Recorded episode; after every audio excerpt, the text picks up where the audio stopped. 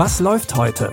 Online- und Videostreams, TV-Programm und Dokus. Empfohlen vom Podcast Radio Detektor FM.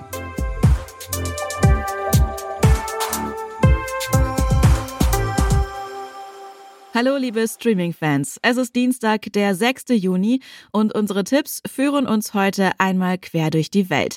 Den Anfang macht Marion, die eigentlich nur für einen Urlaub in die Türkei reist. Bitte widmet eure Aufmerksamkeit unserem Werbepartner. Sucht ihr gerade Mitarbeitende? So geht es ja sehr vielen Unternehmen. Aber habt ihr es auch schon mal mit Indeed probiert? Mit den Premium-Stellenanzeigen von Indeed finden euch potenzielle Mitarbeitende besser. Und das erhöht die Chance, dass sie sich bei euch bewerben. Klingt interessant? Dann könnt ihr euch jetzt mit dem Link in den Shownotes 75 Euro Startguthaben für eure Premium-Stellenanzeigen sichern. Es gelten die AGB.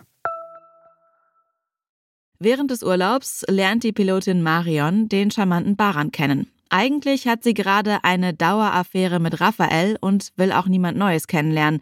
Doch Baran möchte unbedingt raus aus seinem ärmlichen Leben und sieht in Marion seine Möglichkeit für einen neuen Start weit weg vom Bosporus.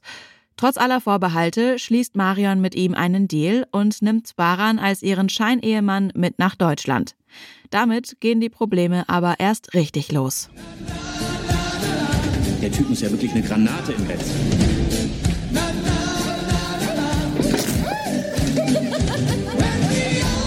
Hilfst du da jemandem? Oder geht's hier im Verein um dich? Das ist mein Leben, oder?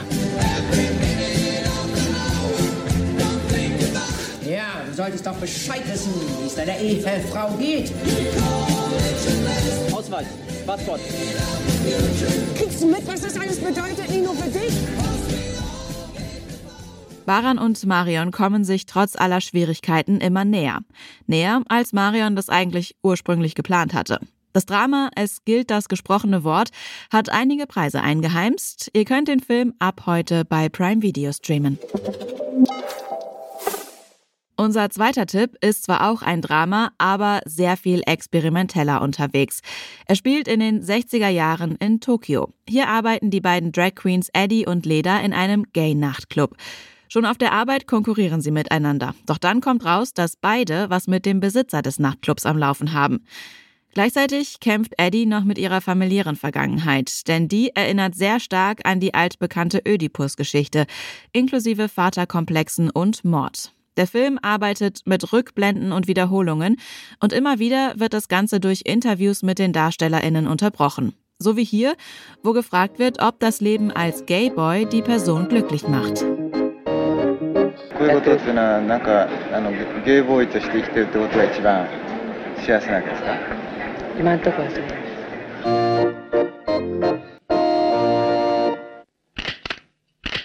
Die Antwort ist ja, es macht glücklich. Und diese Freude zeigt sich nicht nur in der Geschichte.